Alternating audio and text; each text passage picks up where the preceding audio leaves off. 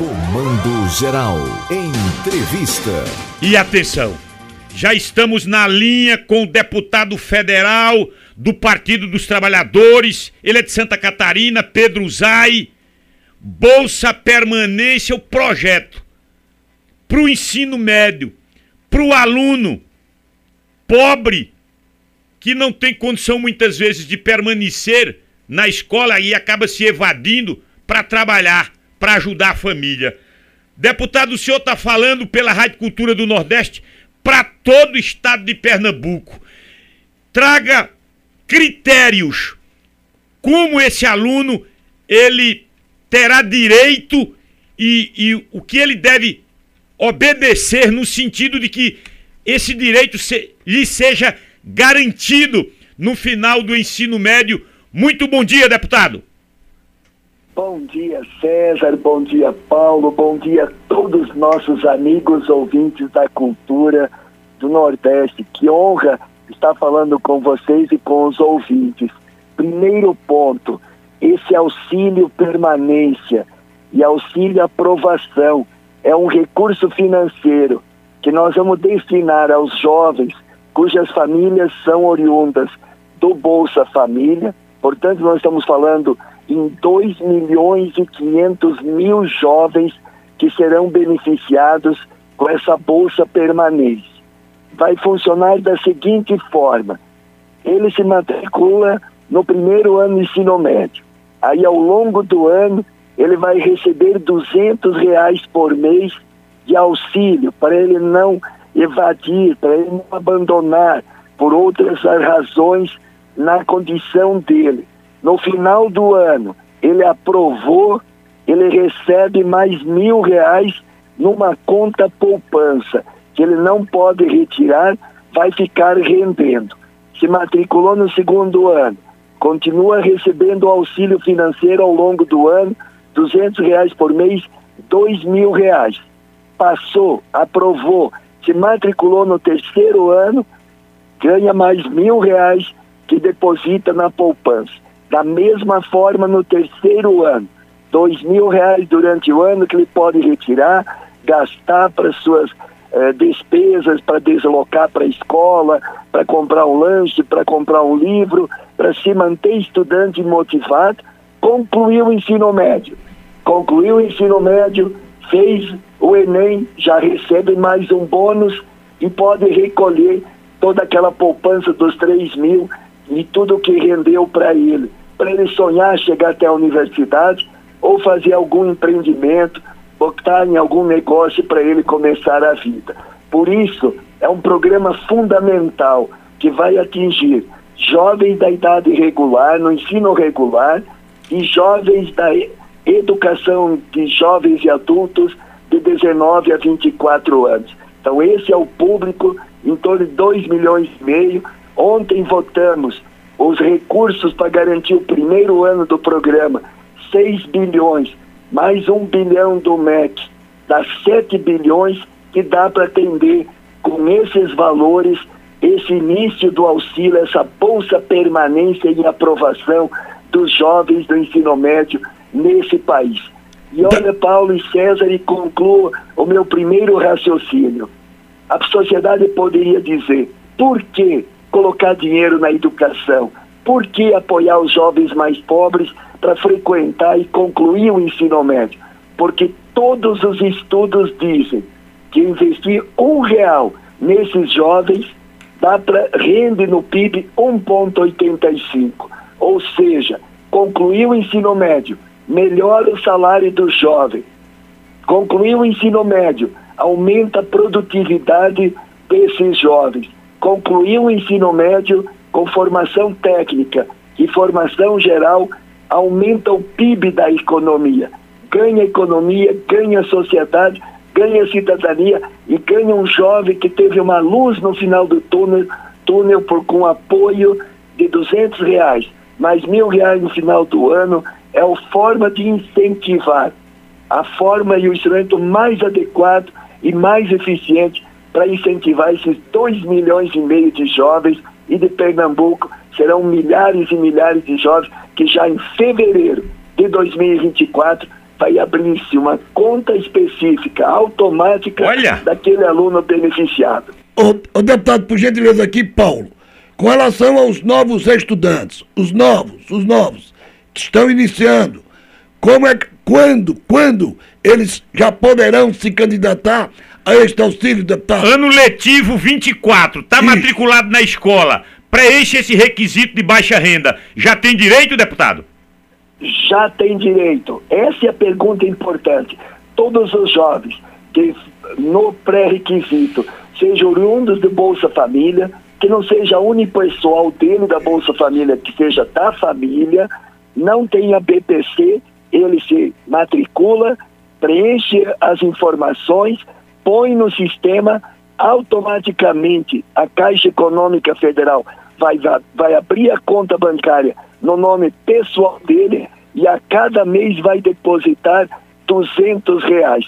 Esse jovem, se precisou gastar os 200, ele gasta. Se ele precisou gastar 150, os outros 50 fica na poupança rendendo.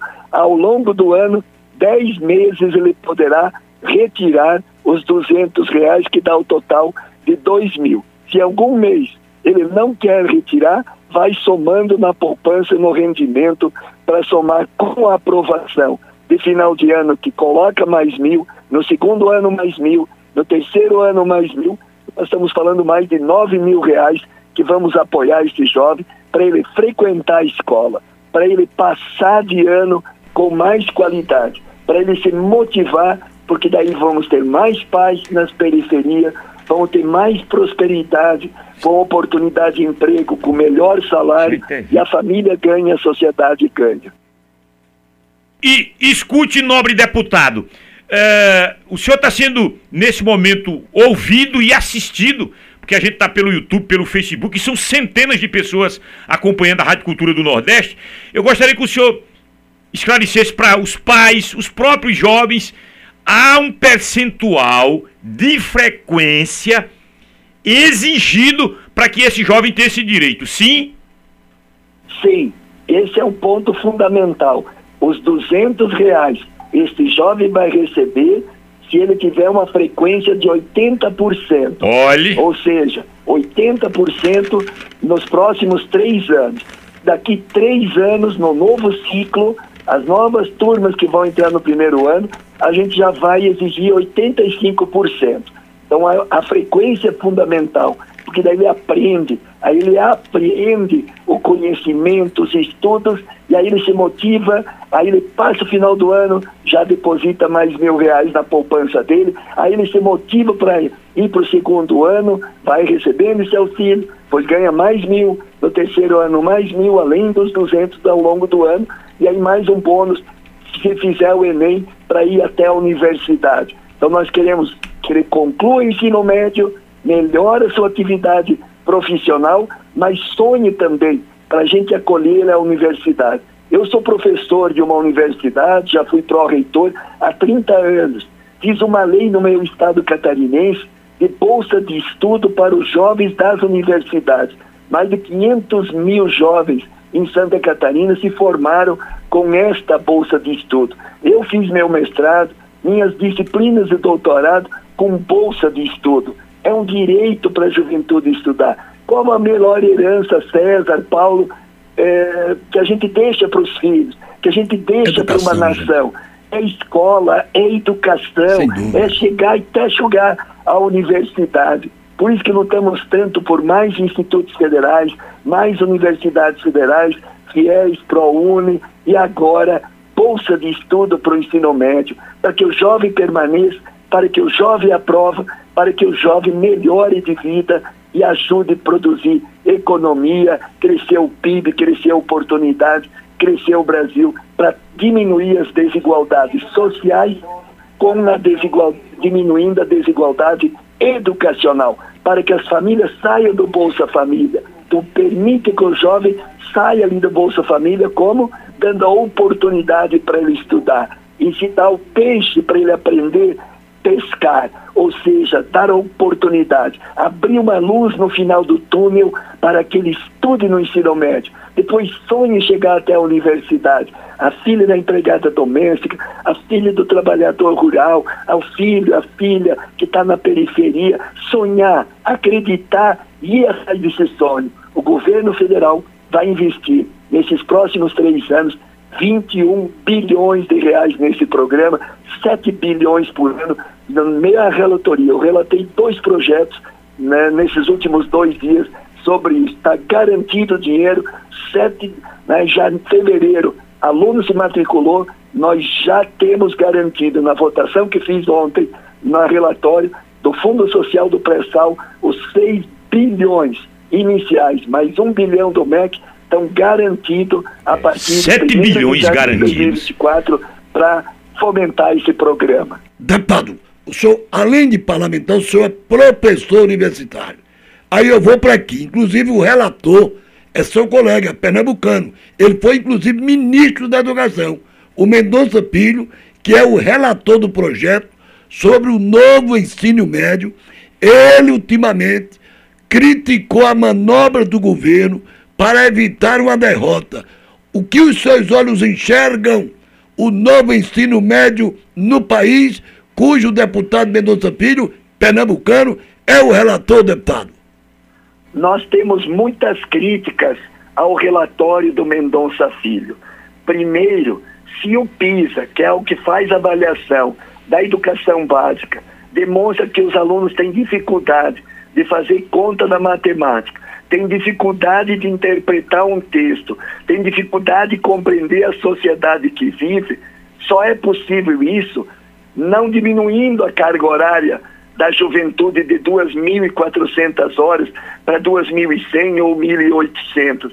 Justamente é a educação básica Tu tem que dar o básico para o aluno ler e interpretar qual é o tema, qual é a problemática, qual é a ideia central daquele texto. As contas da matemática para a gente ir para as engenharias, para a gente ir para os cursos de física, química, matemática, que precisa formar os técnicos, os profissionais, como na área da tecnologia da informação, que precisamos 150 mil e estamos formando só 50. Então, a minha crítica ao Mendonça Filho, ao seu parecer que apresentou no sábado, é diminuir a carga horária de formação geral, aumentar muito os itinerários e a maioria das escolas em Pernambuco só tem uma escola nos municípios pequenos, então tem que diminuir os itinerários, fazer formação técnica profissional qualificada, no mínimo 900 horas, 1.000, 1.200 horas. Então ali nós não conseguimos chegar a acordo. Tenho reunião com Mendonça na segunda-feira para ver se a gente sensibilize o relator para eh, reorganizar o parecer para a gente poder votar a favor eh, do parecer do novo ensino médio, que esse atual é muito criticado, que ele próprio, Mendonça, foi o autor na época como ministro, justamente na consulta de especialistas e professores, ah, ofertavam lá mil e poucas disciplinas, atrapalhava tudo, virou uma confusão. Nós temos que regrar melhor, diminuir os, os itinerários, aumentar a formação geral para formar a base do jovem compreender uh, a ciência, o que acumulamos na matemática, no português, na sociologia, na filosofia, para ele se situar na sociedade e qualificar tecnicamente e se qualificar se desejar chegar até a universidade. Então essa é a nossa avaliação e estou muito contente dessa oportunidade de falar com os pernambucanos desse projeto que nós aprovamos como relator de bolsa permanência, de bolsa de estudo para os jovens de ensino médio, que vai atingir 2 milhões e 500 mil jovens no Brasil inteiro, destes milhares de Pernambuco, para que eles possam estudar, se qualificar e viver melhor. Eu acho tá que essa certo. é a grande, grande prioridade nacional, é apoiar a educação brasileira e nós estamos engajados e comprometidos com a educação pública brasileira. E o melhor é que nós temos já garantidos 7 bilhões Foi bom, viu? agora para fevereiro. Isso é que é o bom, isso é o que a gente comemora. Deputado Abraço, Pedro amigo. Zay, saúde pra gente. Fique de olho nessa proposta do Mendonça Filho sobre o ensino médio, que a marca do Mendonça como ministro foi fechar a faculdade e universidade. Fique de olho. Obrigado, viu? Abraço, amigo. Muito bom, muito obrigado. Aproveitar e desejar um feliz Natal para todos os nossos amigos ouvintes da cultura. Para vocês também, parabéns pelo programa de vocês, parabéns pela oportunidade da gente informar mais uma grande conquista com 7 bilhões já na conta do governo do MEC, junto com a Caixa Econômica, para garantir já em 2024, a partir da matrícula sai a continha pessoal do aluno lá e ele vai ter 200 reais por mês para estudar, para ficar na escola, para se qualificar e nós fazer esse Brasil um Brasil mais justo e mais digno. Um grande abraço e saúde e paz, fraterno, fraterno abraço. Pedro Zay, deputado do PT, professor, no palco da educação deste país, 96.5.